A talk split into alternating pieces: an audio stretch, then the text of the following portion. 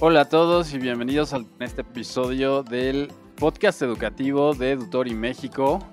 En esta ocasión traemos un tema muy interesante que es de suma importancia para toda la gente aquí en México. Eh, vamos a estar hablando de lo que es el nuevo plan de estudios 2022 eh, con nuestra invitada Delia Rodríguez, que es Country eh, Manager en México de Twinkle ya la vez pasada tuvimos a Ale de, también de Twinkle, pero esta vez Delia nos va a acercar un poquito a este tema súper denso, eh, que es eh, la nueva, pues es una reforma que planea cambiar los contenidos que sean las escuelas aquí en México. Delia, bienvenida. Hola, ¿qué tal? Buenas tardes, ¿qué tal a todos los que nos escuchan? Es un gusto estar aquí con ustedes. Gracias por la invitación. No, el gusto es nuestro. Eh, muchísimas gracias por, estar aquí con nosotros. Eh, bueno, como les decía, vamos a empezar a hablar sobre qué es. Me gustaría que, Delia nos, nos informara, nos diera un poquito de panorama de qué, se, de qué es y por qué surge esta, esta reforma, este cambio que tiene que ver con los materiales o los contenidos que las escuelas, ya sea particulares o, o públicas, van a tener para este siguiente ciclo escolar 2022-2023.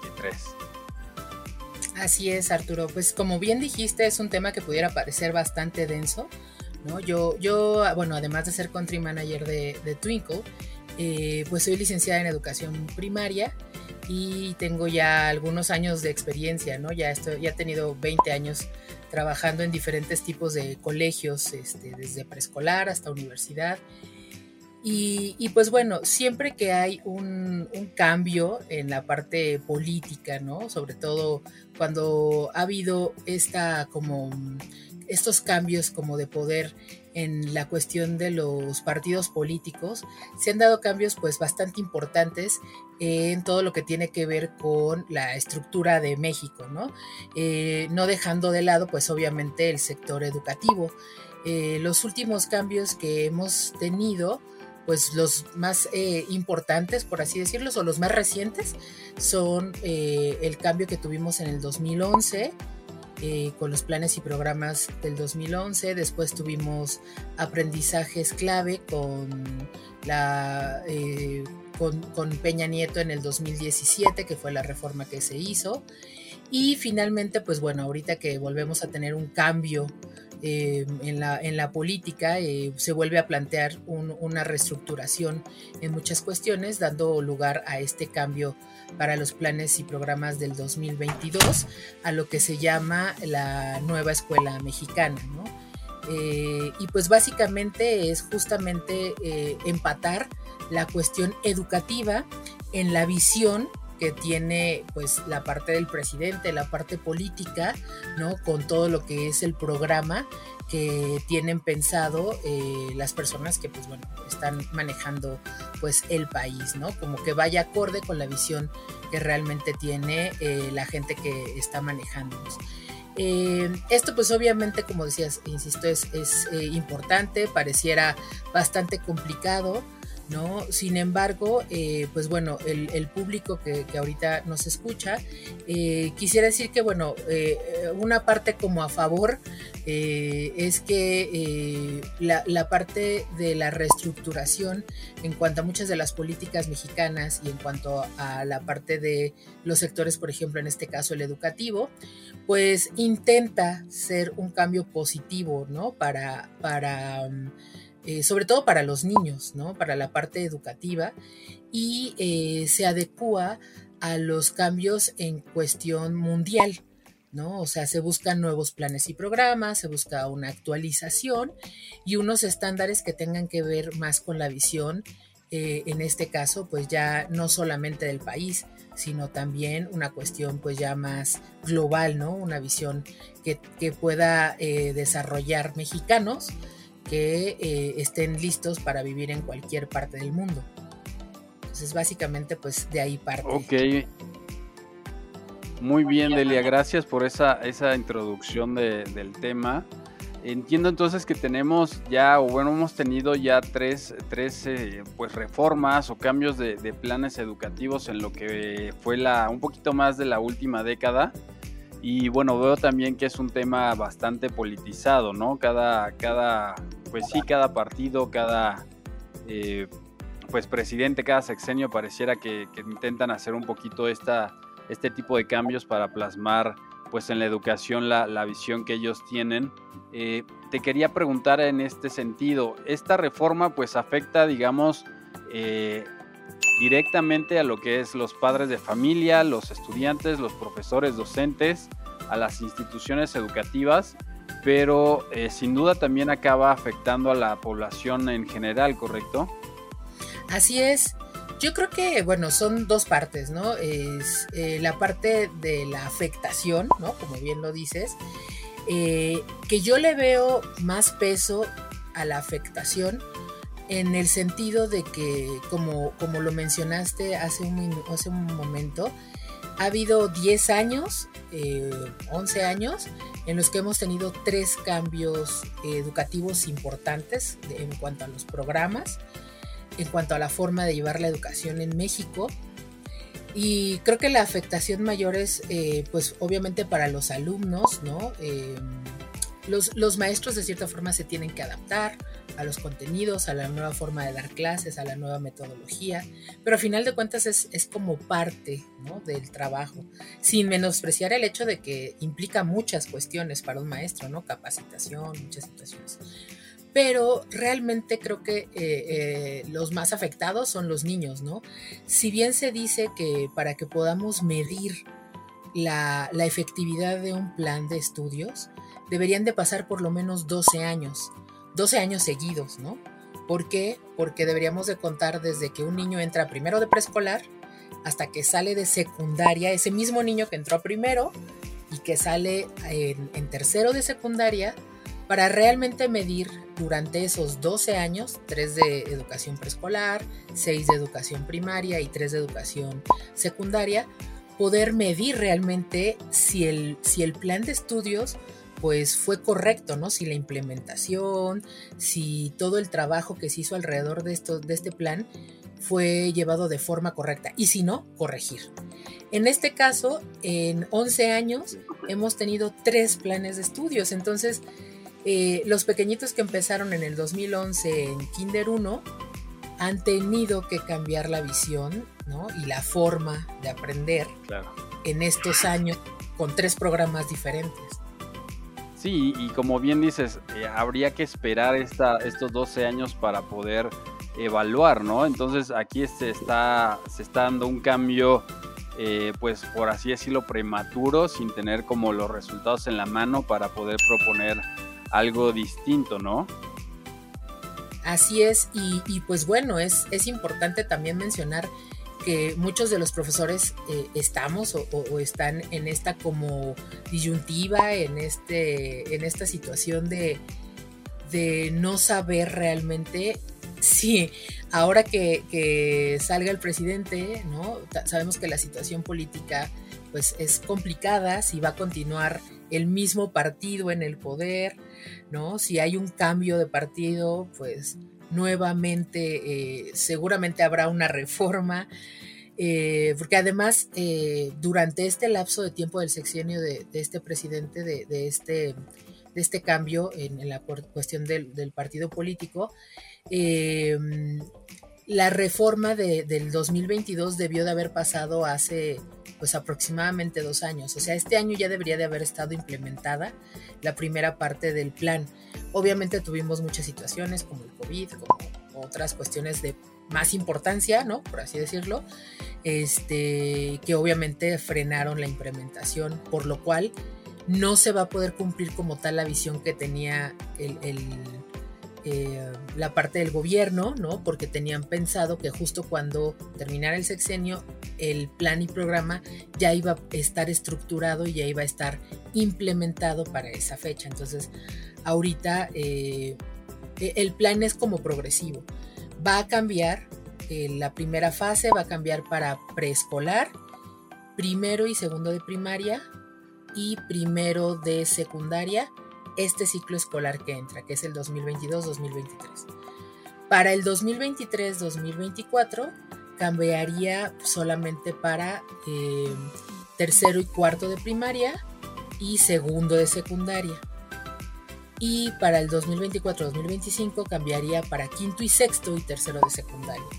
Cuando eh, pues se supone que ahí ya hay elecciones y entonces pues bueno, veremos si, si se va a continuar con estos con este plan de estudios o lo van a cambiar o a ver qué pasa de aquí a cuatro años. Ok, Delia. Oye, una pregunta que me surge justo de, lo que nos comentas. Eh, al ser un cambio que está, en este caso, tan politizado y que no responde ciertamente a resultados o a alguna evaluación de, pues, de lo que se ha obtenido de los, de los cambios previos, de las reformas previas, eh, me surge la, pregunta, eh, aparte de lo politizado, ¿hay alguna o cuál es el segundo segunda razón por la cual se hace este cambio? Eh, porque el, mundo ha, ido cambiando, ya hay más materiales, hay una actualización de materiales, eh, hay nuevas materias que a los hijos que, están en escuelas eh, pues tengan que, aprender, que a lo mejor hace 10 años no había. Digo, porque sí el mundo ha ido cambiando y ciertamente el aprendizaje de lo que me dieron a mí, pues ya no puede ser el mismo que se lo dan ahorita a alguien en primaria, ¿no? Entonces, es más una, digo, aparte, de, independientemente de lo, de lo político, sí responde este cambio, el, del que estamos hablando, el, que empieza en 2022, a esta nueva adaptación, a este nuevo, pues sí, a esta nueva situación, o es meramente político? Yo creo, eh, por la, por la revisión que tenemos, bueno, que he hecho del material que tenemos ahora porque todo lo que ha salido de los documentos, de los programas tentativos que están, pues son justamente eso, ¿no? Son programas tentativos, hay mucha discusión con especialistas, ¿no? Que hablan justamente de este tema de en un tono pues más profundo, ¿no? Eh, la visión que yo tengo al revisar el material me parece que eh, cumple con una, una visión de nuestros niños, ¿no? Que, que a final de cuentas en un futuro pues bueno van a ser nuestros adultos que van a, que van a ser los líderes ¿no? del país, cumple con unas expectativas eh, más, eh, pasa más de lo individual, del aprendizaje como un poco más individualista. Hasta el 2017 se decía que el, el niño es el centro del aprendizaje, ¿no? Y como que todo giraba en torno a él. Eh, en este cambio eh, hay como una visión más de, em, de la comunidad, ¿no? De hecho, involucra a la comunidad y entonces se dice que cuando el niño aprende a ser parte de la comunidad, cuando aprende de todos los saberes que ya tenemos previos, ¿no? Cuando convive con otras personas, con otras culturas, cuando eh, respeta los derechos de los demás, cuando eh, puede em, entablar eh, una plática o un diálogo con personas que tienen diferentes criterios, diferentes formas de pensar, se vuelve parte de esa sociedad, ¿no? Entonces ya no es, pasamos, siento yo, como de lo individual a lo colectivo, lo cual está pasando, ¿no? Este, es muy actual. Eh, nos dimos cuenta que con esta parte, por ejemplo, del COVID, ¿no? En algún momento, pues, eh, pudimos conectarnos con gente de, con gente de otros lugares del mundo, ¿no? Y, era a, lo mejor al, principio complicado este, aceptar toda esta parte de las costumbres, las tradiciones, la forma de ver el mundo de alguien que no es de tu país o de alguien que no tiene la misma cultura que tú.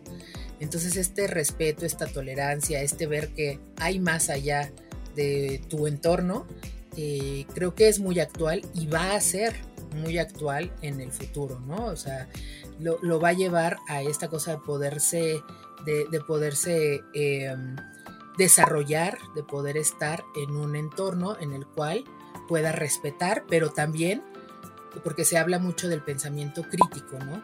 De educar en esta forma en la cual el niño analice y en la cual el niño evalúe lo que está haciendo y lo que puede hacer, ¿no? Por ejemplo, eh, el hecho de consumir alguna sustancia, el hecho de, desde la comida, ¿no? De qué tiene que comer o no, para estar saludable, para, conservar su cuerpo saludable. Entonces, de esta forma, si, el niño tiene esta forma de, evaluar todo lo que está en su, en su haber y en su hacer, pues obviamente eh, va a poder expresarse de una mejor forma con otros, ¿no? Y respetar las ideas. Entonces, creo que no, eh, como bien dijiste, no es solamente político, ¿no? Sino es eh, ir inculturando esto en, nuestros, en nuestros pequeños.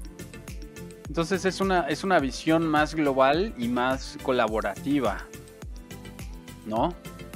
aparte de estos dos aspectos, ¿hay algún otro, alguna otra diferencia en, eh, versus lo que está ahorita contra lo que viene, aparte de estas dos cosas, que es lo, pues, la colaboración y, una visión un poquito más global, ¿qué otras diferencias hay que sean muy marcadas? Pues mira, hay mucho debate, por ejemplo, en una cuestión en la cual, eh, pues yo creo que se ha abordado de una forma no tan, no tan objetiva, ¿no? Por ejemplo, he visto mucho el hecho de que dicen que va a cambiar, que ya no va a haber ciclos escolares, bueno, que ya no va a haber grados, de hecho les, les marcan, este, que van a desaparecer los grados porque ahora les van a llamar fases, ¿no?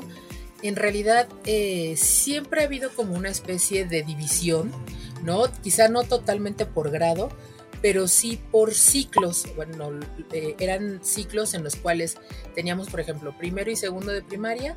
En primero veíamos unos conceptos y en segundo como que repasábamos esos conceptos. Tercero y cuarto lo mismo. Tercero veíamos conceptos y cuarto nos servía como de repaso. Y así progresivamente, ¿no? Esto obviamente nos llevaba a poder reforzarlo. ¿Qué pasa ahora? Que solamente le llaman fases, pero incluyen desde preescolar hasta la secundaria, ¿no? No tenemos como este proceso que solo se veía esta visión en primaria. Entonces la gente está como muy preocupada, ¿no? Porque no, entiendo por qué, porque además eh, es complicado, ¿no? Para los padres de familia, sobre todo, que le digan, es que van a desaparecer los grados escolares. Y, y quizá para los papás sea así como, no, no puede ser, Dios mío, pero en realidad no hay como mayor afectación, ¿no? Este, cuando hay un plan y programa que seguir, y, va a haber un plan y programa que seguir, y el niño va a tener que cumplir con esos objetivos, ya no tanto por el grado, ¿no? Sino por la edad, por el desarrollo, por la parte de la madurez del niño, más que decirle, en quinto, y en quinto debería de saber todos estos temas, ¿no? Respetar esta parte. Creo que es es una cuestión que es muy rescatable de, este nuevo plan de estudios. Entonces, hablando justamente de la, del preescolar, que son de tres años, quedaría como una sola fase, igualito. En, lo que es primaria se dividirían en, en, tres fases y secundaria quedaría como una fase en cuestiones prácticas, por así decirlo. Exactamente.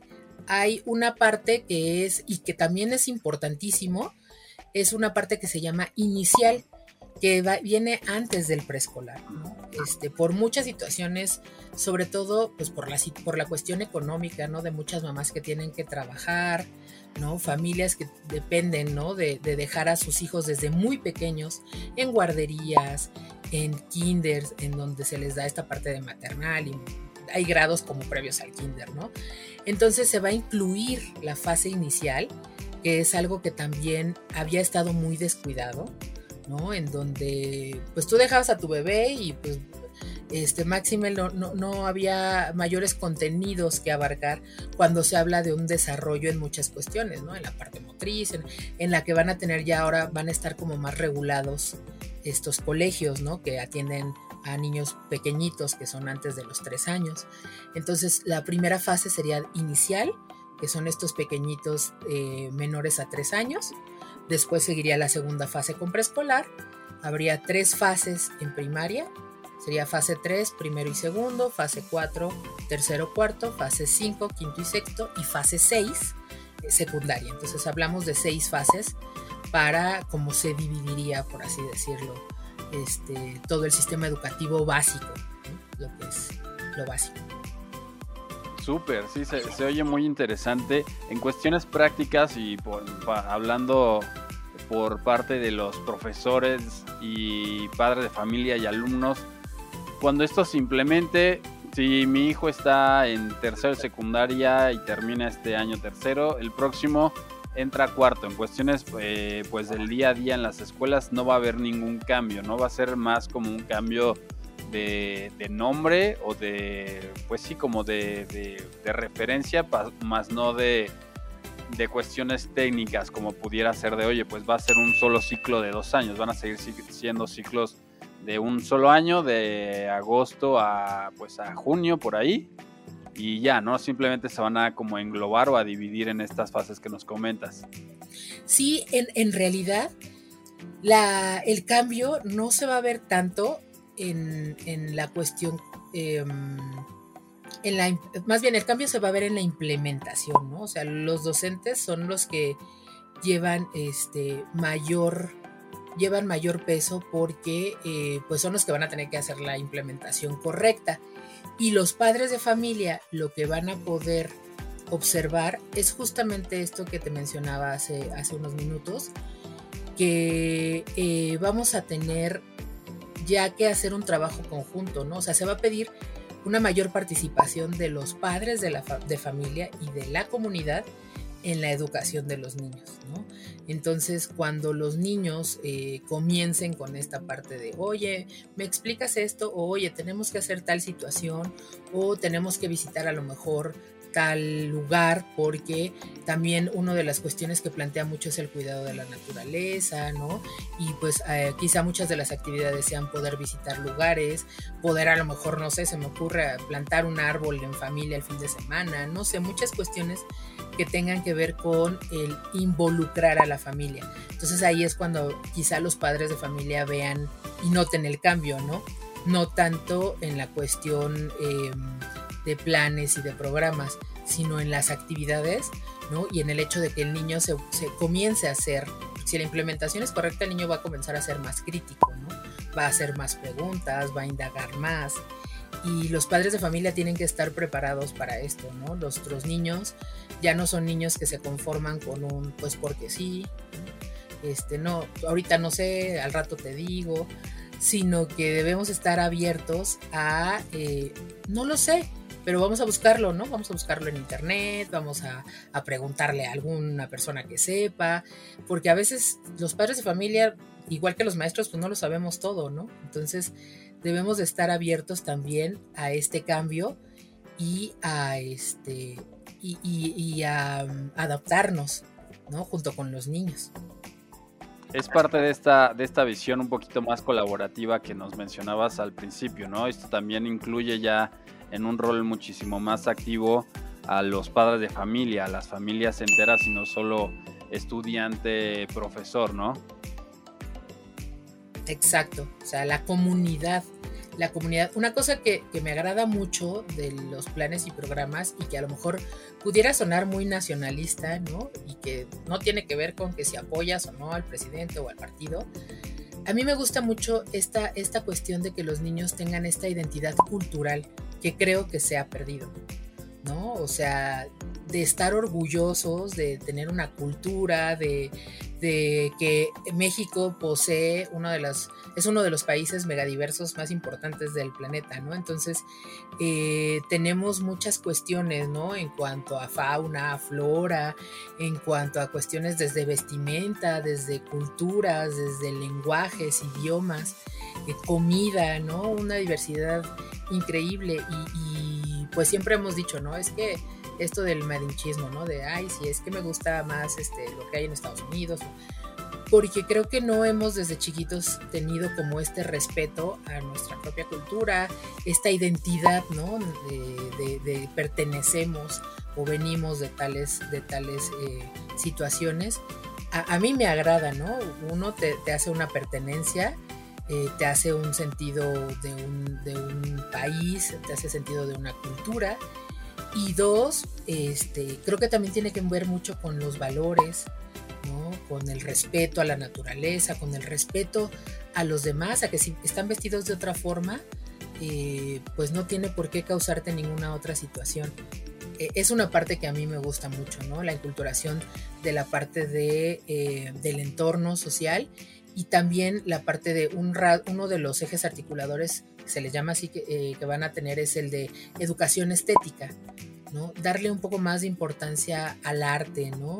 A esta parte de, de poder eh, inculturar otros tipos de expresiones, eh, tanto en la, en la, cultura, tanto en el arte, que lo van a llevar a los niños, porque ya, ya no todos van a ser contadores y abogados. En unos años va a haber muchas eh, licenciaturas y, carreras que van a desaparecer y van a, y van a aparecer otras que seguramente van a estar más vinculadas con otras cuestiones eh, eh, más que tendrán que ser más sensitivas, ¿no? Quizá.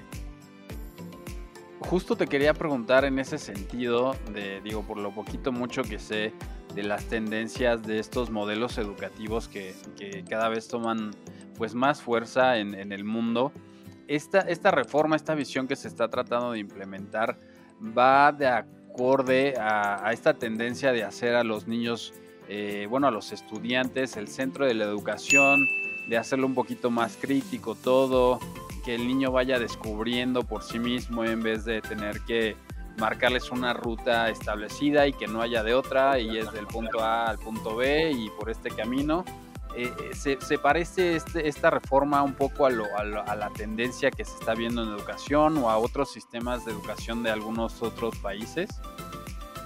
Sí, sí se parece. De hecho, bueno, eh, el modelo educativo toma, toma muchas cuestiones de otros planes y de otros programas para sustentarse, obviamente. Em, ah, y, me gusta mucho, te digo, la, la visión en donde tiene que ver más con otros planes que eh, se, implementan en países, pues ya llamemos eh, más desarrollados en cuestión educativa. En donde pues sabemos que hay gran liderazgo.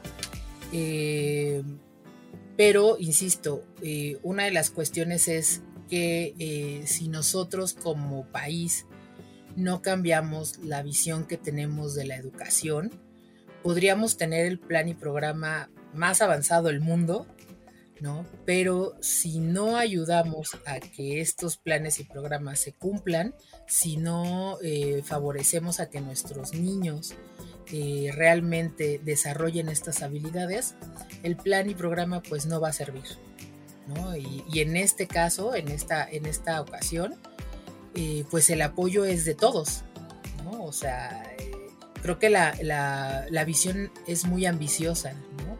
es, hacer esta reestructuración a nivel social, que, implementemos toda esta parte de los valores, realmente la identidad cultural, el respeto, que creo que son muchas de las cuestiones que se han ido perdiendo, ¿no? y que quizás es por esta parte en donde nos llevaron un poco a ser individualistas, ¿no? En los planes y programas donde se hablaba de que de las competencias, ¿no? De que tú debes de ser competente para poder llegar a tal cosa o tú debes de llegar a lograr este aprendizaje esperado. Ahora es cómo con lo que sabes y con lo que estás aprendiendo, cómo ayudas a tu comunidad, cómo eres parte de eso y cómo te vas a convertir en algo que puede mejorarlo. Entonces, eh, la visión es diferente, ¿no? Pero de lo individual a lo comunitario este, me parece, a mí me parece acertada, pero insisto, tiene que ver con pues, una visión totalmente que involucra a todos. Claro, sí, sí, como bien dices, eh, yo también creo que es un, digo, por lo que nos comentas, parece ser una visión pues adecuada que responde hacia las necesidades o a la situación actual eh, global y pues sí como de sociedad y desde el tema o, el, o sí, la trinchera de la educación es algo adecuado que responde a esto, pero como bien dice, sí es un tema eh, como tanto ambicioso que depende o que, que, va a tener éxito mucho o poco, tanto de la implementación como el, apoyo ¿no? que, tenga, que tengan las partes involucradas.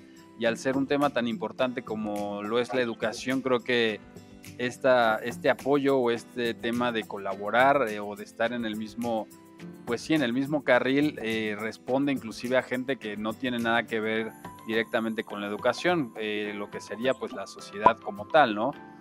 directamente pues obviamente padres de familia, profesores y, alumnos estarán afectados directamente, pero uno que no tiene nada que ver directamente con la educación también puede poner este, este granito de, arena para que, pues sí, para que las, las, generaciones que ahorita se están formando tengan una, una, pues un entendimiento y una educación un poquito mejor y más ad hoc al, al mundo actual. Exactamente, sí es, nos, digo, nos va a involucrar a todos. Insisto, creo que es una visión ambiciosa, pero necesaria, ¿no? Eh, porque ya es demasiado, eh, ya, ya eh, llegó un punto demasiado individualista, Entonces creo que los padres de familia tienen una gran oportunidad, gran, gran oportunidad de, convivir con sus hijos, de, en este tenor de la educación. Porque sé que obviamente conviven con ellos, pero en este tenor de la educación, en no buscar ya este, tanto esta situación que se hablaba desde las asignaturas, desde los, desde los números para la calificación, este, sino más bien ver esta parte, ¿no? Mi hijo es capaz de resolver estas cosas, mi hijo es capaz de enfrentarse a, este, una situación cotidiana y resolverla, porque ya hay muchos niños que no lo hacen.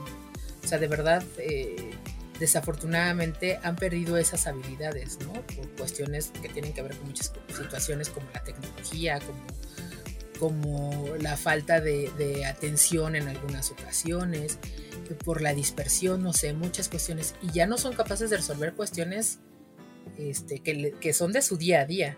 Entonces, eh, pues eso es muy chistoso, ¿no? Porque eh, todavía la tecnología, por lo menos en México, no nos va a resolver la vida como a lo mejor en Japón o en China, ¿no? Que llegas y todo te limpian, todo te hacen, todo te quitan, todo. O sea, nos falta todavía bastante este, y estos niños pues deben de saber, nuestros niños deben de saber hacerlo. Claro, pues, pues ahí lo tienen, es una, es una visión bastante ambiciosa, pero que requiere de la, de la colaboración ahora más que nunca de los padres de familia. Se me hace algo súper interesante, Delia. Eh, ahí está la invitación y es un poquito de, responsabilidad social, no sé si, si este sea correcto decirlo de esta manera, pero pues sí, los, que, los que estén afectados directamente por esta reforma, esta nueva visión, pues creo que no está de más de pues pedir ese apoyo a que, a que, a que apoyen este cambio, a que pueda surgir algo bueno de esta, de esta reforma, independientemente de todo el tema pues político que muchas veces divide, creo que es un buen punto para, pues, para tener esta unión que, seguramente se necesita para lograr el, proyecto y tener pues una mejor educación en este país. Eh, otra cuestión que te quería, bueno, que te quería preguntar, Delia, es eh, todos estos contenidos, toda esta nueva visión colaborativa y demás, va a acabar materializada eh, pues en, materiales, ¿no? En contenidos, en lo que son, eh, me quiero imaginar libros de texto, de los eh, de las EBLOS de texto gratuito y demás materiales que los, el profesorado deberá de, utilizar o en este caso actualizar para pues cumplir con esta nueva visión. ¿Nos podías hablar un poquito más de este tema de los contenidos y de la actualización? ¿Cómo se va a materializar esta, esta visión? Claro que sí es este, justamente es esta parte que te decía, gradual, ¿no? En donde van a entrar por fases eh, a una reestructuración. Se tiene entendido que este ciclo escolar que inicia, pues entraría a fase 1, 2 y 3 y, tercero y, y primero de, secundaria, perdón, ¿no? Eh, no quiero, no quiero, este, eh, poner a los profesores como, ay, pobrecitos, ¿no? Tienen que, pero en realidad, pues sí es mucho trabajo, ¿no? Tomando en cuenta que a lo mejor, por ejemplo, eh, las vacaciones se van a ver muy reducidas por la capacitación que van a tener que llevar, ¿no? Este, por muchas cuestiones. Y, y sin embargo, pues bueno, también el hecho de que es una oportunidad, ¿no? una oportunidad de reestructurar muchas cosas y de implementar otras que a lo mejor muchos no nos atrevíamos porque fuimos educados de otra forma y nuestros primeros años de enseñanza fueron diferentes, ¿no?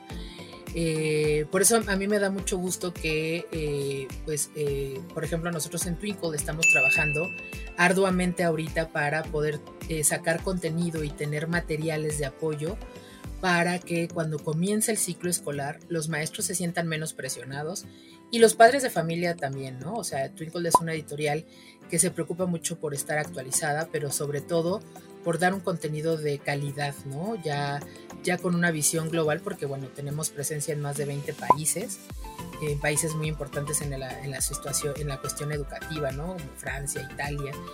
Este, y que obviamente eh, lo que queremos es minimizar la, la carga administrativa de los profesores en la cuestión de que no tengan que hacer recursos materiales, que ya esté como hecho para que ellos puedan hacer el trabajo más bonito, ¿no? Que es implementarlo con los niños, trabajarlos. Y por otro lado, ofrecerles a los padres de familia que no sabemos de educación o que no saben de educación, este, la, una, una, plataforma amigable en la cual tú pongas el contenido que quieres trabajar o el aspecto que quieres eh, en el que te quieres involucrar con tu hijo y puedas encontrar algo que sea sencillo, que te hable de forma, eh, pues, eh, con un lenguaje claro, no rebuscado, y que tú puedas hacer con tu hijo para apoyarlo a mejorar sus habilidades. Entonces, estamos trabajando en la reestructuración de toda la, la, página para que en julio, pues, justamente esté preparado ya eh, los planes y programas, perdón, los contenidos con respecto a los planes y programas que plantea este, este nuevo cambio en los planes de estudio y que los más beneficiados sean los padres de familia y los docentes. Este, y haya menos estrés, porque todo cambio genera estrés. Sí, por supuesto. Ok, Delia, entonces yo como profesor, como, como docente, Twinkle me ayuda a, obviamente, tener este, este contenido que ya Twinkle está desarrollando con esta nueva visión, ¿no? Eso, eso hay que dejarlo ahí claro. Entonces, Twinkle a mí como profesor me ayuda a tener el material actualizado para poder implementar o poder transmitir un poquito mejor este tema nuevo, estos contenidos nuevos. Y como padre, como, como, como bien mencionabas hace unos minutos, eh, el rol ya va a ser un poquito más activo en el tema de la educación.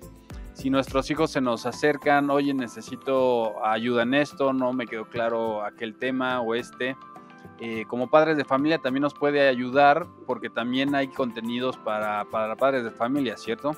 Así es, tenemos mucho contenido para padres de familia. Tenemos una sección especial en la página. Twinkle no solamente es los recursos educativos, ¿no? los PDF, los PowerPoints. Tenemos eh, muchos, muchos, muchos juegos eh, interactivos educativos que también están incluidos en, en el uso de la plataforma. Tenemos un wiki como, como el Wikipedia, pero en, Twinkle, que tiene que ver con, con la cuestión educativa, ¿no? Donde solamente son términos educativos. Si el padre de familia entra y usa el wiki de, de, Twinkle, va a encontrar cuestiones solamente educativas, ¿no? Si un niño entra a Twinkle y busca, siempre va a encontrar, lo único que va a encontrar es algo que tenga que ver con, con la cuestión educativa, ¿no? No va a poder encontrar ninguna otra situación que es eh, muy diferente a que entres a Google o a algunos otros buscadores en los que obviamente pues no sabemos qué tipo de información este, puedan manejar a pesar de las restricciones y eso que tienen, ¿no? Twinkle es muy amigable para que lo puedan usar desde los niños hasta pues, los más grandes de la casa, ¿no? Entonces, eh, que se sientan respaldados y que sea como amigable para el uso. Perfecto, Delia. ¿Esto dónde lo encontramos y cómo es el proceso de... Digo, tengo entendido que hay, hay materiales de paga y hay materiales gratuitos. ¿Cómo funciona más o menos eso? Así es. Eh, nosotros, pues bueno, tenemos nuestra página que es www.twinkle.com.mx, que es la página en México, pero bueno, hay diferentes dominios para, como te decía, tenemos presencia en más de 20 países, ¿no?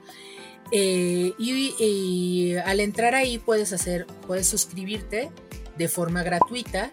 Lo más interesante es que no se te pide ningún dato bancario para abrir una cuenta gratuita. Lo único que se te pide es un mail y que crees una contraseña. Ya con eso tienes derecho a descargar todos los recursos gratuitos, que son muchos también. Estamos hablando de que en Twinkle tenemos eh, más de 860 mil recursos en diferentes idiomas.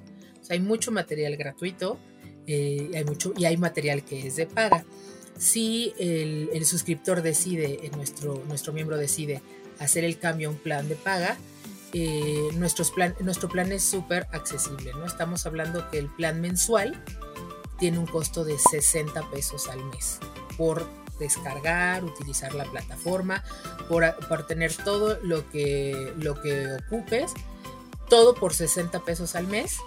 Este, lo cual, pues, luego hacemos, hacíamos cuentas y decíamos, híjole, ni cuando te vas a tomar un café en alguno de estos lugares así muy nice te cuesta, ¿no? Entonces, este, 60 pesos para que mi hijo tenga materiales, para que mi hijo tenga este, acceso a cuestiones que están revisadas por docentes, pues creo que es un precio justo, ¿no? Sí, por supuesto, soy, soy bastante atractivo poniéndolo en esta perspectiva, decir, oye, pues pago cierta cantidad mensual por la educación de mi hijo, si le sumo 60 pesos, a lo mejor si me lo cobrara la escuela ni siquiera me enteraría, ¿no? Eh, y sí, está súper está súper bien este, este tema, digo, viéndolo de la parte de que pues es un cambio, va a haber tener, va a haber tener, va, va, a tener que haber eh, pues adaptaciones de parte de, de todas las, las, partes involucradas. Eh, y bueno, Twinkle es, es, es ciertamente una, una plataforma que, que, ayuda muchísimo a esta adaptación. Entonces, pues bueno, ya ahí, lo tienen, sí. eh, twinkle.com.mx para, para crear sus cuentas. Y sí, ahorita, ahorita pensándolo, es, está súper accesible, son 60 pesos al mes para que pues es como un boost, ¿no? Un, un, un, plus ahí en tu, en tu educación, tanto en materiales, a lo mejor hay cosas que, que por cuestiones de la implementación, pues no, a lo mejor no, no se alcanzan a ver o a la profundidad que necesitaran y bueno, a lo mejor eh, tener estos materiales ahí disponibles y como bien dices, qué bueno que lo mencionas, que están revisados por docentes, pues viene, viene perfecto para, para la situación de Elia. Así es. Eh, pues mira, muchísimas gracias por esta invitación, por venir y por platicarnos un poquito más de este tema que a los padres de familia pues les afecta directamente. Siempre es bueno estar informados acerca de los, de los cambios y sobre todo que afectan a la, a la educación de nuestros hijos. Eh, muchísimas gracias por estar aquí, muchísimas gracias por, por la invitación para, para, para revisar el tema de, de, Twinkle. Si no tienes nada más que, que, que, sumar, pues te agradezco muchísimo. Con esto cerraríamos, Delia. Eh, ya saben, aquí en Edutori es, es un espacio abierto para, para Twinkle. Ya tuvimos a Ale, ahorita uh, contigo. Fue un, fue un placer tenerte. Muchísimas gracias y pues nos estamos viendo en otro, otro episodio. Muchas gracias por la invitación. Con todo gusto, esto fue el episodio de el podcast educativo de Edutori con el tema de eh, la nueva escuela mexicana. Muchas gracias y nos vemos en la siguiente. Hasta luego, gracias.